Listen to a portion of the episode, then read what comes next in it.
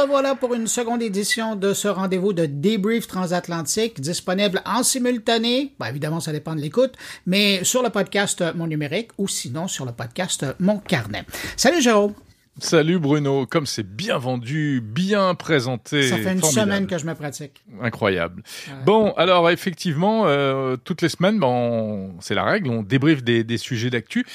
Je viens de parler, moi, dans mon podcast, de ces annonces d'Amazon concernant Alexa qui va devenir encore plus intelligent. Et je crois que vraiment, toi aussi, ça t'a euh, tapé dans l'œil, tapé dans l'oreille, cette histoire-là. Ben, la preuve, c'est que les gens qui écoutent euh, mon carnet depuis le début m'ont entendu également parler de la nouvelle. Mais ce qui m'intéresse, euh, c'est de voir l'arrivée de l'intelligence artificielle dans le contexte des assistants personnels. Parce que jusqu'à maintenant, il y a bien des gens qui pensaient que ces petites boîtes-là, elles étaient intelligentes, alors que dans le fond, ce que c'était, c'était un mécanisme qui essentiellement nous permettait de faire une requête comme on fait sur Google, qu'à la base, c'est pas l'intelligence artificielle, là, c'est, c'est du collage de mots et de requêtes. Et donc, c'est de voir qu'on passe de ça et on en arrive à euh, ce qui sera euh, Alexa en, en, intelligence artificielle, un peu comme, et c'est là le parallèle que je trouve intéressant, un peu comme Google nous propose maintenant avec BART, qui est toujours inaccessible ouais. au Canada d'ailleurs, je souligne. En euh, France et aussi, donc, je te rassure. Ah non, attends. Non, Bart, ah, non, non, non, pardon, pardon. Ah oui, tu non, fais non, français. N'importe quoi. Bien ah, sûr. T'es venu m'en parler sur mon carnet. oui, exactement. donc, euh, c'était avant les vacances. Quand même. Tu comprends? Ouais, ouais. Je t'écoute quand tu parles, c'est pour ça. Mais donc, euh, là, ce que euh, Alexa est en train de, ou Amazon est en train de faire avec, avec Alexa, c'est de passer d'un presque Google traditionnel où on fait une requête et on nous donne une réponse à quelque chose qui ressemble à Bard. Bard, et, et c'est intéressant parce que c'est la première fois qu'on peut faire une comparaison. C'est un peu, Bard, c'est du, c'est du Google, mais avec l'intelligence artificielle. Donc, il va beaucoup mm -hmm. plus loin que la, la, la simple image, le, le, simple lien vers leur site web. Et c'est ça que je trouve génial, parce que là, ça arrive, mais en mode conversationnel. Et c'est un Bien peu sûr. ce que Amazon est en train de nous, nous présenter. Et bien évidemment, pour le moment, bon, puis tu le disais, ça ne sera pas disponible en français. C'est d'abord lancé aux États-Unis en anglais, mais, mais quand même, on peut espérer que ça, ça arrivera bientôt euh, chez nous et en français. Mais est-ce que ça pose pas euh, des questions aussi? Parce que euh, on sait à quel point ces intelligences artificielles, ChatGPT, Bard, etc., racontent n'importe quoi parfois. Elles ont tendance à halluciner, puisqu'elles ne savent pas euh, véritablement aller chercher de l'information fiable. Alors que l'Alexa d'aujourd'hui est relativement fiable. Tu lui poses une question, il va chercher la réponse sur Wikipédia, il te donne une réponse, tu peux, tu peux le croire. Demain, est-ce que Alexa sera aussi crédible? Puis je suis tellement content que tu poses la question parce que il est là le risque.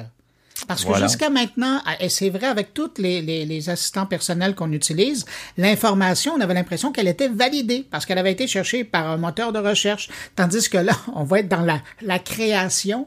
Et, ouais. et c'est là que j'ai hâte de voir. Et, évidemment, probablement, ils sont pas cons, hein, ils vont la sortir en version bêta.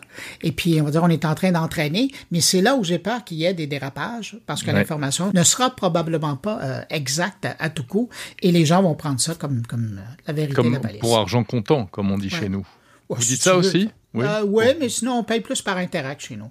D'accord. L'argent liquide, ça fonctionne plus ou moins. Ah ouais, ça fonctionne ah, pas. Non, mais c'est une expression. Hein oui, je sais. voilà. C'est une blague. Ça, c'est une sûr. blague. autre risque, autre risque, si on met de la vraie, entre guillemets, intelligence artificielle, euh, c'est que demain, si elle pète les plombs, elle se met à commander euh, tes lumières, tes serrures, euh, ton système d'alarme, euh, etc.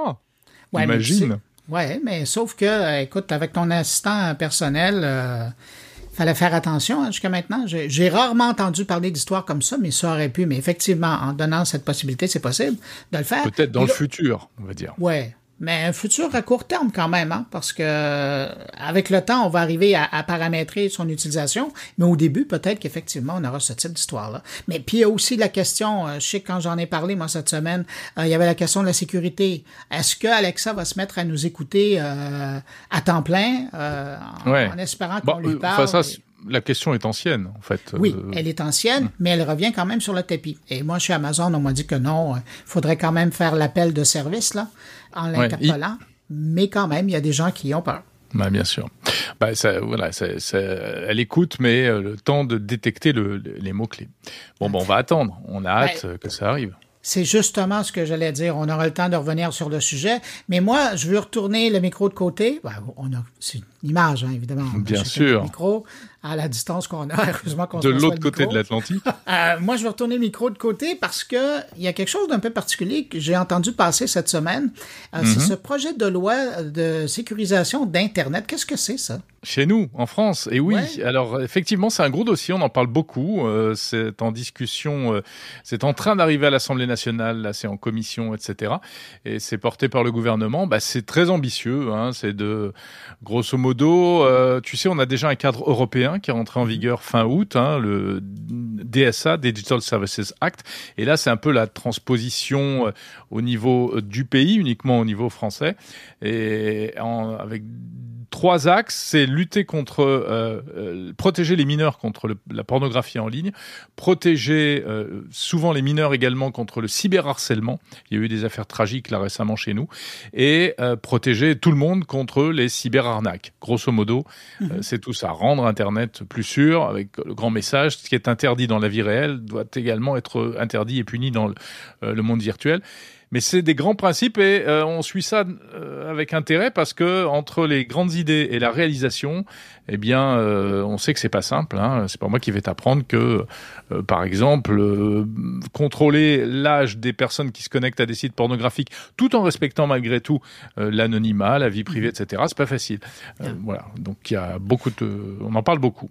Oui, mais dans ce projet de loi-là, quand on le regarde plus près, entre autres, euh, et puis ça, j'aimerais bien t'entendre là-dessus, j'ai découvert que votre ministre, euh, c'est Jean-Noël Barrot, si je me trompe Jean-Noël Barrot, oui. Oui, mm -hmm. que tu as interviewé. Euh, D'ailleurs, j'ai entendu... mais il est partout, mais, mais même, il est même dans le monde numérique. Ben, je le bien sais, sûr, mais oui.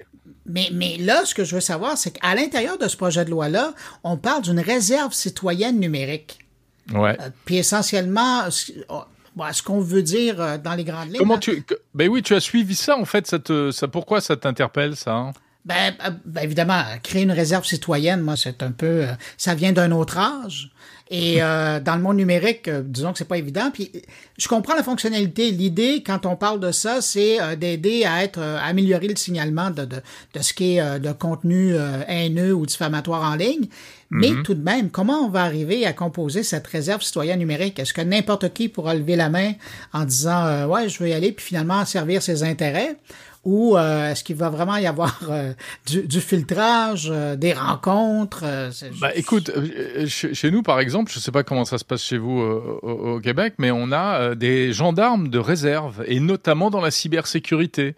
C'est-à-dire que ce sont des civils, mais qui sont proches malgré tout de la gendarmerie et qui peuvent, en cas de besoin, intervenir et être supplétifs des, des forces de gendarmerie. Sans être à temps plein des militaires. Donc je pense qu'on ce serait un peu aller dans cet esprit-là, essayer de trouver des, des compétences dans le monde civil et qui peuvent, lorsque c'est nécessaire, eh bien venir en renfort pour notamment faire du signalement, surveiller des, des, réseaux sociaux. Et, et, puis après, bon, il y a tous les gens qui passent des heures, des journées entières sur les réseaux sociaux. Ce serait bien aussi, ça, finalement, si ça servait à quelque chose. Hein, ouais. Mais ça va être intéressant ça aussi de voir. Donc, est-ce qu'ils ont ouais. mis un échéancier sur le, le un Alors calendrier? Ça, ça, ça, va se discuter là euh, prochainement. Ça devrait arriver en débat euh, dans les dans les dans les jours qui viennent. Pour l'instant, on, on, peaufine le le texte. Ça a déjà été adopté au Sénat, euh, me semble-t-il. Donc voilà, et ça suit son parcours législatif. Pour l'instant, c'est en discussion en fait. Bon, il ben, faudra voir. Écoute, Jérôme, là-dessus, je pense qu'on va se laisser parce qu'il y a la suite du podcast de ton côté comme du mien qui doit se poursuivre. Bien sûr. Et nos auditeurs réciproques trépignent et on les salue. Évidemment. Ouais, ils ont raison de trépigner parce que la suite est très intéressante. Eh ben, chez moi aussi. Hein? Ben ouais. Alors... Je parlais de chez vous. ah oui, ben chez toi aussi. Ben, euh, je te remercie. Allez, salut à la semaine prochaine. Salut Bruno, à la semaine prochaine pour ce débrief transatlantique. C'est un plaisir de partager avec toi ces quelques minutes.